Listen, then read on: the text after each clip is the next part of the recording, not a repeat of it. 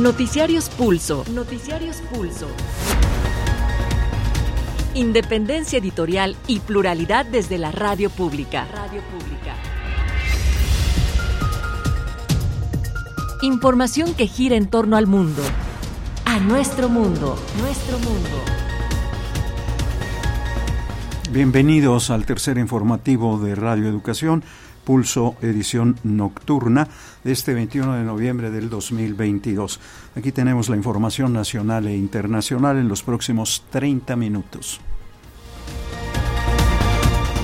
Rechaza al presidente López Obrador que la marcha que encabezará el domingo vaya a ser de acarreados. Tenemos el 70% de aprobación y no necesitamos coaccionar a nadie, fue lo que dijo. Como atroz, fascista y de odio califica la jefa de gobierno capitalino, Claudia Sheinbaum, el cónclave conservador realizado en la exclusiva zona de Santa Fe, en la Ciudad de México, el viernes pasado. Invita el Partido Acción Nacional a sumarse a sus filas al morenista Ricardo Monreal, quien el fin de semana formalizó sus aspiraciones presidenciales. El presidente López Obrador manifiesta su extrañeza ante el anuncio del Grupo México y otras empresas de que interpondrán millonarias demandas legales por la decisión del gobierno federal de retirarles concesiones de obras para el tren Maya. En lo internacional asciende a 162 el número de fallecidos por un sismo de 5.6 grados registrado en la isla de Indonesia de Java que también causó cuantiosos daños materiales. Las cifras podrían elevarse conforme continúen las labores de rescate.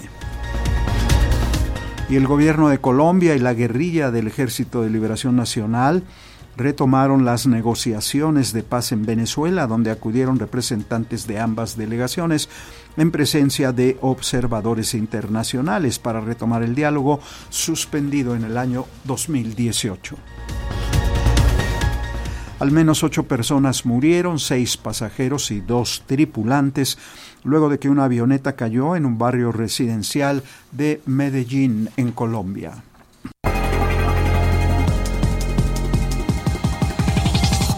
El presidente López Obrador, ya en el detalle de la información, López Obrador respondió esta mañana a las versiones de que la marcha que encabezará el domingo 27 del Ángel de la Independencia al Zócalo estará llena de acarreados.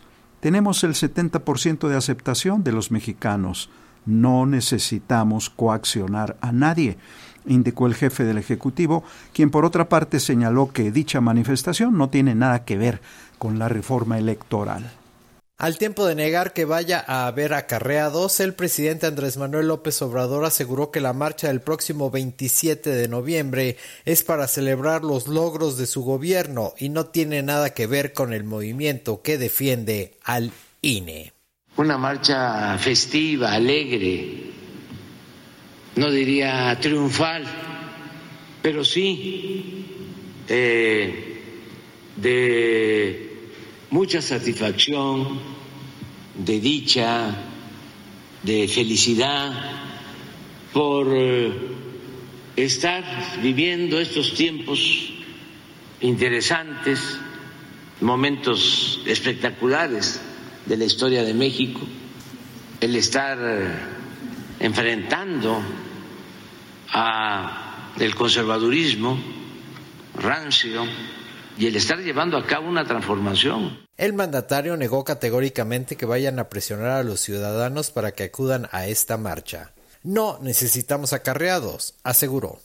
La gente viene por su propio por su propia voluntad, porque son millones de mujeres, de hombres libres, conscientes, que respaldan este movimiento. No sé de dónde sacan de que vamos a hacer un acto con acarreados si tenemos de aprobación 70%. López Obrador dejó en claro que la movilización del 27 de noviembre no tiene nada que ver con la propuesta de reforma electoral y quienes defienden al INE. Para Pulso de Radio Educación, Carlos Calzada. Y bien, por otra parte, la jefa de gobierno capitalino, Claudia Sheinbaum, deploró el conclave conservador sostenido el viernes pasado en la exclusiva zona residencial y comercial de Santa Fe, al poniente de la Ciudad de México, y en que estuvieron representados personajes como Donald Trump, Jair Bolsonaro, respectivamente. Claudia Sheinbaum, jefa de gobierno de la Ciudad de México, condenó el fascismo y toda práctica que tiene que ver con estos grupos al comentar sobre el cónclave de ultraderecha que se realizó en la capital del país. Condenar el fascismo, esté donde esté, porque el fascismo es atroz. Lo único que lleva el fascismo es a atrocidades que tienen que ver con la discriminación y llevado al último nivel es el aniquilamiento, la desaparición forzada por parte del Estado o en su caso el odio hacia las mujeres, expuso en conferencia de prensa al ser cuestionada sobre el foro de la Conferencia Política de Acción Conservadora, CEPAC, convocado por el actor Eduardo Verástegui. Para la mandataria capitalina, este tipo de reuniones lo que representa es el odio y lo único que defienden es a ellos mismos, su mismo grupo étnico y de pensamiento. Expuso que estas agrupaciones están en contra de la democracia y de las libertades y lo que defienden es el odio, la discriminación y la atrocidad que es lo que representa el fascismo. Primero condenar el fascismo, esté donde esté, porque el fascismo es atroz. Lo único que lleva el fascismo es atrocidades. Atrocidades que tienen que ver con la discriminación llevado al último nivel, que es el aniquilamiento o la desaparición forzada por parte del Estado. O en su caso, al odio hacia las mujeres, porque oí eh, argumentos, por ejemplo, que decían que es falso que las mujeres ganen menos que los hombres en una empresa, que si eso fuera cierto, habría mayoría de mujeres en una empresa. Para Pulso de Radio Educación, Víctor Bárcenas. La polémica senadora panista Kenia López Rabadán formuló una invitación al morenista Ricardo Monreal, quien el fin de semana oficializó sus aspiraciones presidenciales, a integrarse a las filas del Partido Acción Nacional, ya que aseguró la legisladora del Banque Azul, el presidente López Obrador ha dividido a México. Lo anterior pese a que durante el acto en el que formalizó su decisión de buscar la candidatura presidencial Monreal Ávila, refrendó su lealtad al presidente y al movimiento que encabeza. La vicecoordinadora del PAN en el Senado, Kenia López Rabadán, aseguró que el senador Ricardo Monreal y todos los que busquen el bien del país tienen las puertas abiertas en su partido luego de que el fin de semana el líder de Morena en la Cámara Alta presentó su plan de reconciliación, señaló que el líder de la mayoría legislativa tiene la razón respecto a que el país está polarizado y responsabilizó al presidente Andrés Manuel López Obrador de dividir al país. Ah, sin lugar a dudas, el PAN siempre estará abierto a las mujeres y a los hombres que quieran hacer el bien en este país. Es obvio que muchísima gente está desilusionada de este gobierno. Es más, mucha gente ha sido traicionada por este gobierno y el PAN siempre estará abierto a todos y a todas. En conferencia de prensa, la senadora panista señaló que el presidente está obsesionado con dividir al país porque piensa que de esa manera podrá ganar la próxima contienda electoral en un cálculo populista. Para Pulso de Radio Educación, Reinaldo Cerecero. El presidente López Obrador manifestó su extrañeza ante las millonarias demandas legales interpuestas por el poderoso Grupo México de el señor Germán Larrea y otras empresas debido a la decisión del gobierno federal de retirarles la concesión de obras para un tramo del tren Maya. Ya había un acuerdo sobre la indemnización que se les pagaría, dijo el primer mandatario, y señaló que ahora habrá que ver si ellos piden mucho o Fonatur paga poco. El gobierno federal buscará un acuerdo con las empresas como Grupo México que presentaron demandas por habérseles retirado la concesión en la construcción del tren Maya, dio a conocer el presidente Andrés Manuel López Obrador.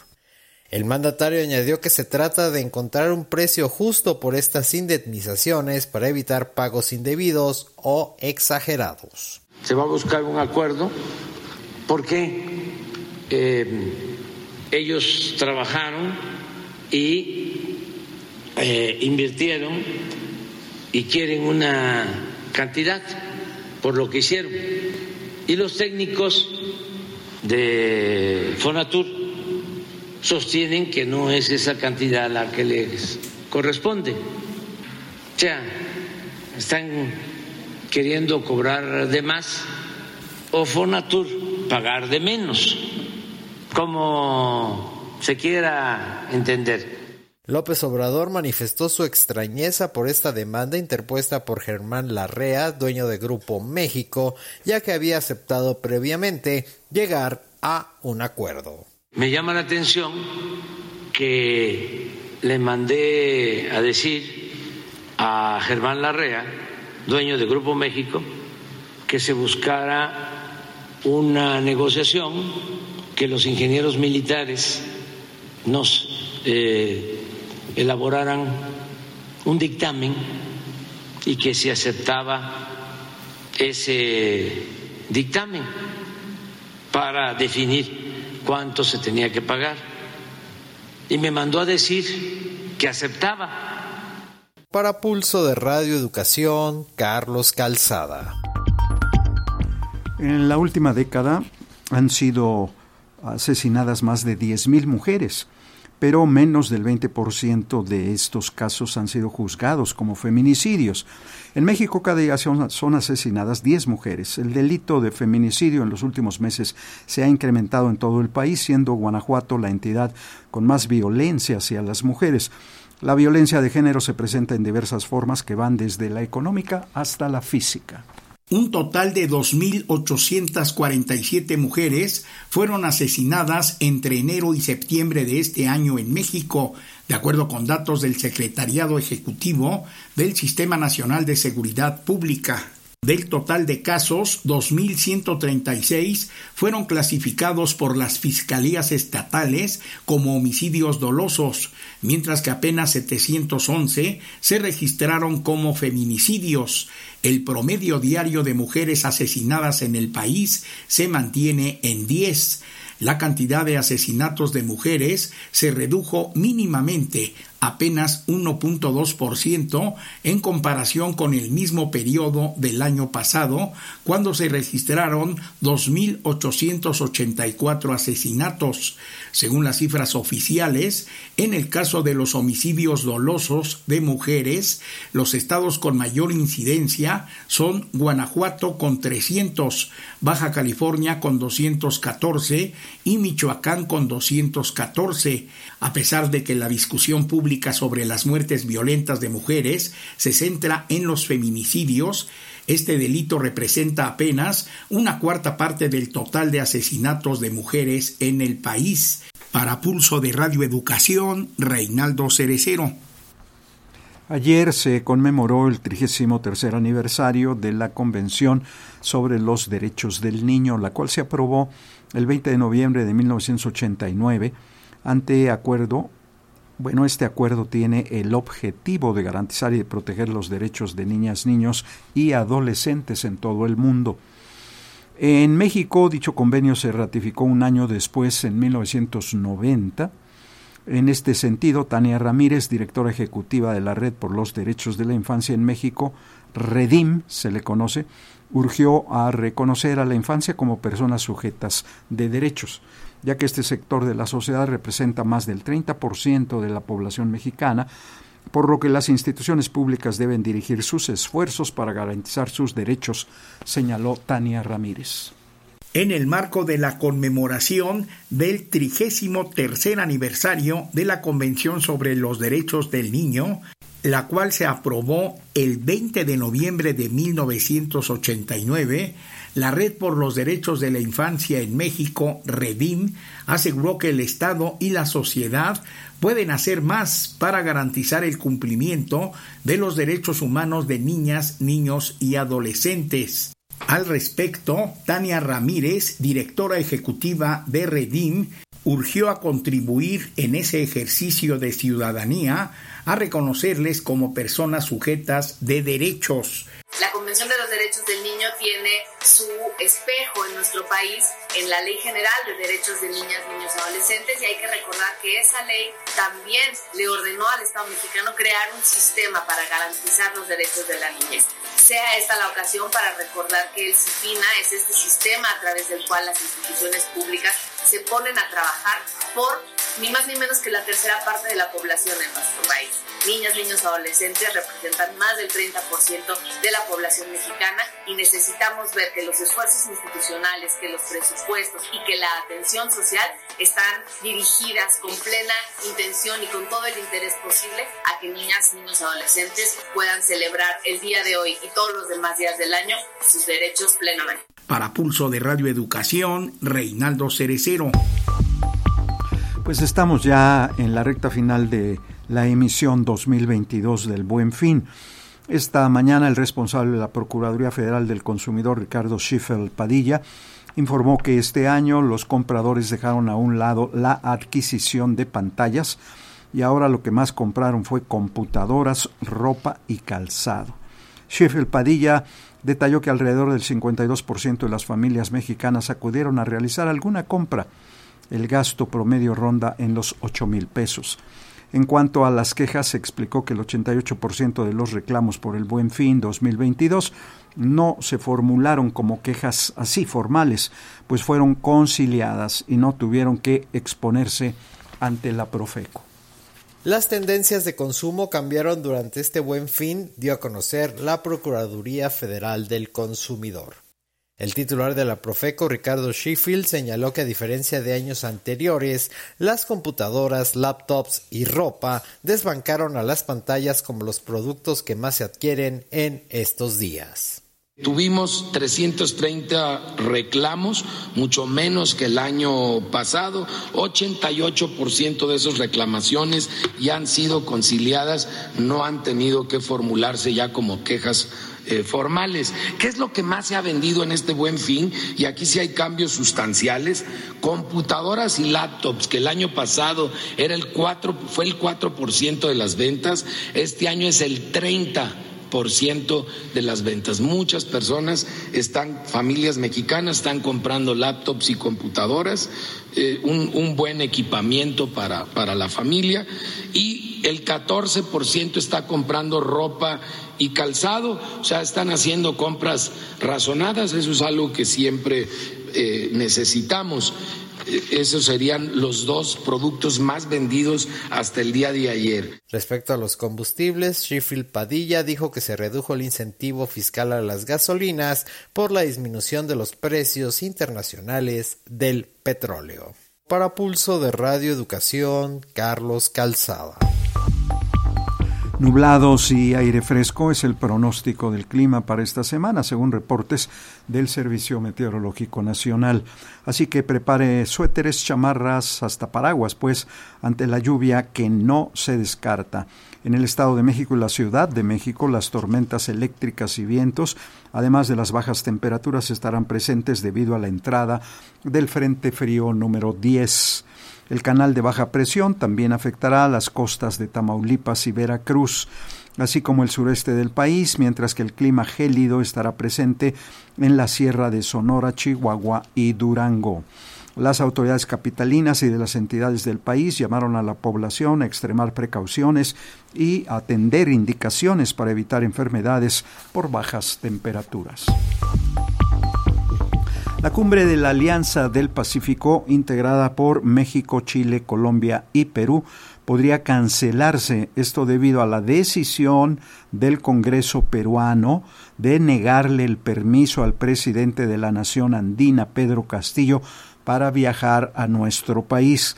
Así lo dio a conocer esta mañana el presidente López Obrador, quien indicó que podría haber solo reuniones bilaterales con sus homólogos de los otros países que conforman esta alianza.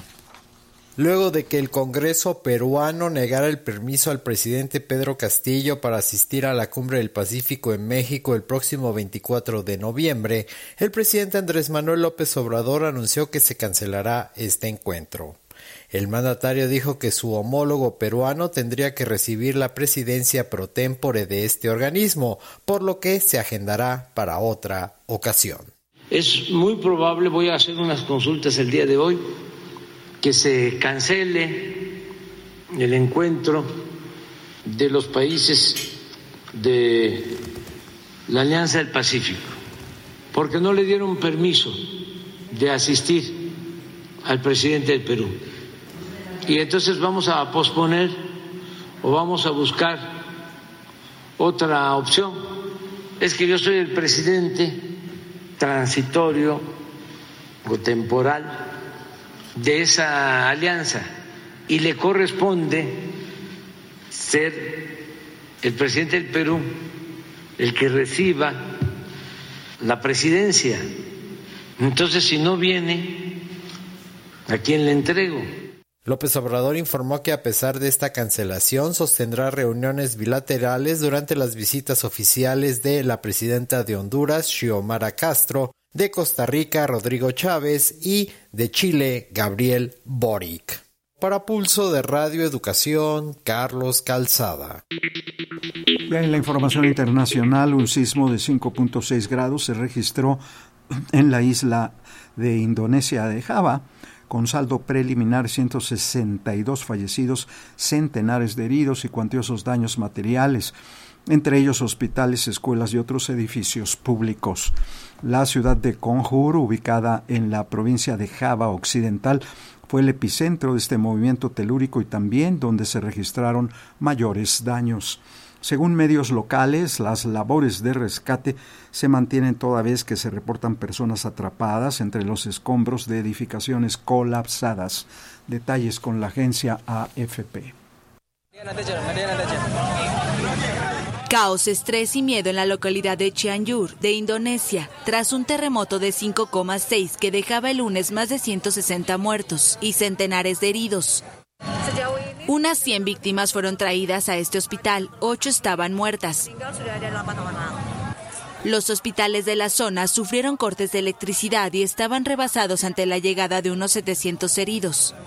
El terremoto tuvo numerosas réplicas, lo que acentuó el miedo de los habitantes. Además provocó deslizamientos de tierra y los servicios de emergencias tuvieron que utilizar excavadoras para rescatar a personas y limpiar autopistas.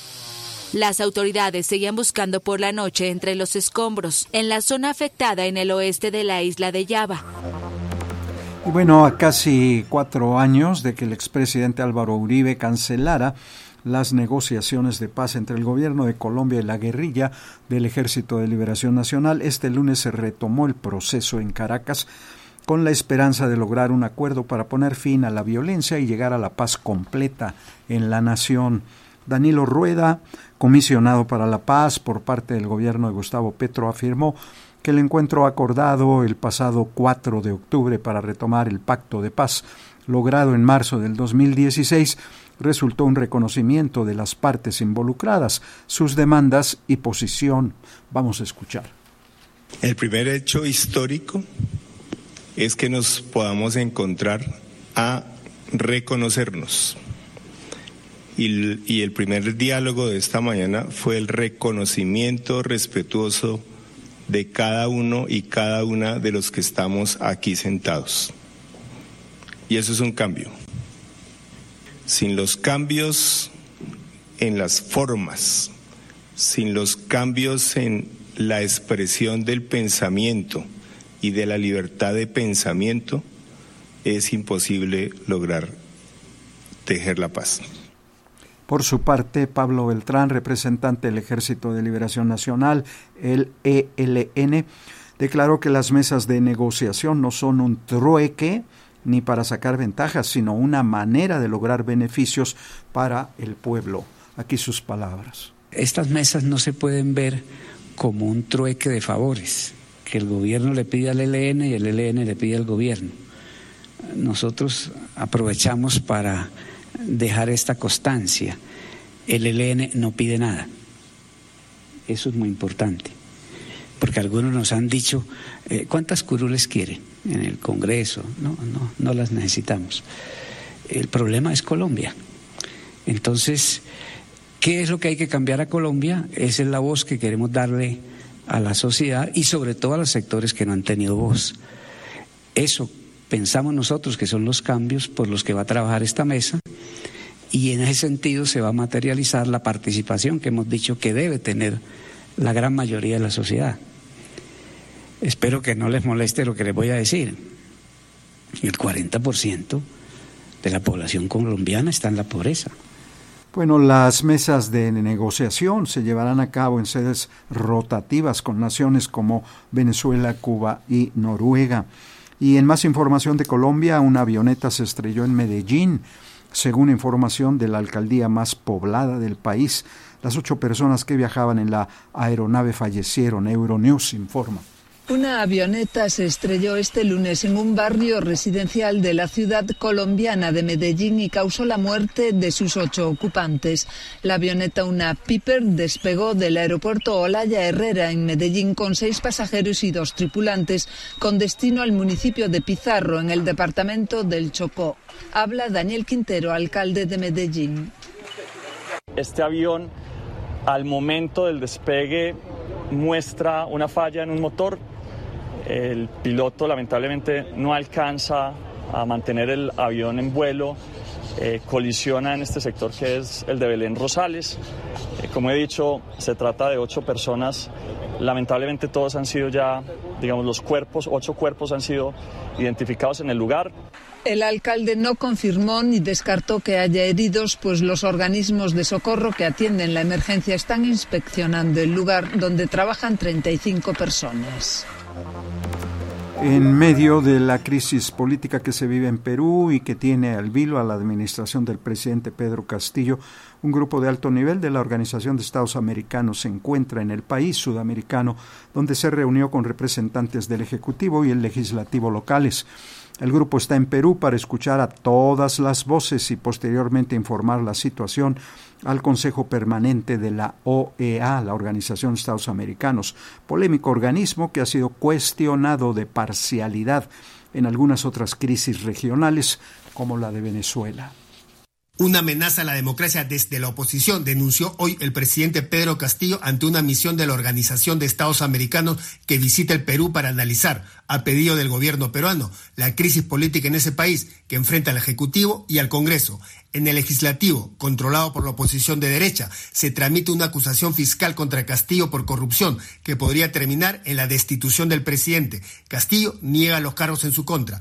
A esto se suma una insólita acusación en el Congreso contra el jefe de Estado por traición a la patria, por una declaración periodística en la que opinó a favor de una salida al mar para Bolivia. La oposición ha intentado dos veces destituir a Castillo acusándolo del ambiguo cargo de incapacidad moral, pero no alcanzó los dos tercios de votos necesarios. Ahora va por un tercer intento. Castillo señaló ante la delegación de la OEA que estas acciones para sacarlo de la presidencia configuran un golpe parlamentario en marcha. La misión de la OEA también se reunió con la oposición parlamentaria, que justificó sus acciones para destituir al presidente en las acusaciones de corrupción que están en investigación. Bueno, los ecos de las protestas en Irán tras la muerte de la joven Masha Amini a manos de la llamada Policía de la Moral llegaron hasta el Mundial de Qatar 2022, luego de que los seleccionados de ese país se abstuvieron de cantar su himno nacional durante su partido de hoy contra Inglaterra, esto como muestra de apoyo a los manifestantes que llevan alrededor de dos meses saliendo a las calles. En las gradas también algunos aficionados iraníes mostraron su apoyo a las movilizaciones en su país. Y la cumbre del clima realizada en el balneario egipcio de Sharm el Sheikh concluyó sin alcanzar grandes compromisos a los asistentes que terminaron con sentimientos encontrados. Y eso que urge resolver esto ¿eh? en el planeta, en el mundo. Líderes mundiales lamentan falta de compromiso claros durante este encuentro sobre el tema. Escucharemos lo que dijo a Radio Francia Internacional Estefanía González de la ONG Greenpeace Andina. Radio Educación presentó Noticiarios Pulso. Noticiarios Pulso. Independencia editorial y pluralidad desde la radio pública. Radio pública. Información que gira en torno al mundo, a nuestro mundo, nuestro mundo. Bueno, pues ya nos vamos. Queremos agradecer el favor de su atención a pulso de la noche de este 21 de noviembre del 2022. Participamos Coordinación Nacional Raúl García, Coordinación Internacional José Luis Parra, Redacción Gabriela Pérez, Realización Ángeles Hernández, Edición de Notas Gonzalo Arteaga, Redes Sociales Tania Nicanor y Roberto Hernández, Controles Técnicos Raúl Núñez y Ramiro Romero, Lectura de la Información, su servidor José Luis Guzmán. Gracias, buena noche. Radio Educación agradece el enlace a este servicio informativo a Radio Universidad de Aguascalientes, a Radio Universidad de Durango, Radio Nicolaita en Morelia, Michoacán, a Radio Ometepec en Guerrero, en Oaxaca, a Radio Maíz de San Juan Tabá y La Voz de la Mixteca en Tlajiaco, Señal Cuculcán en Mérida, Yucatán y a Radio Zacatecas.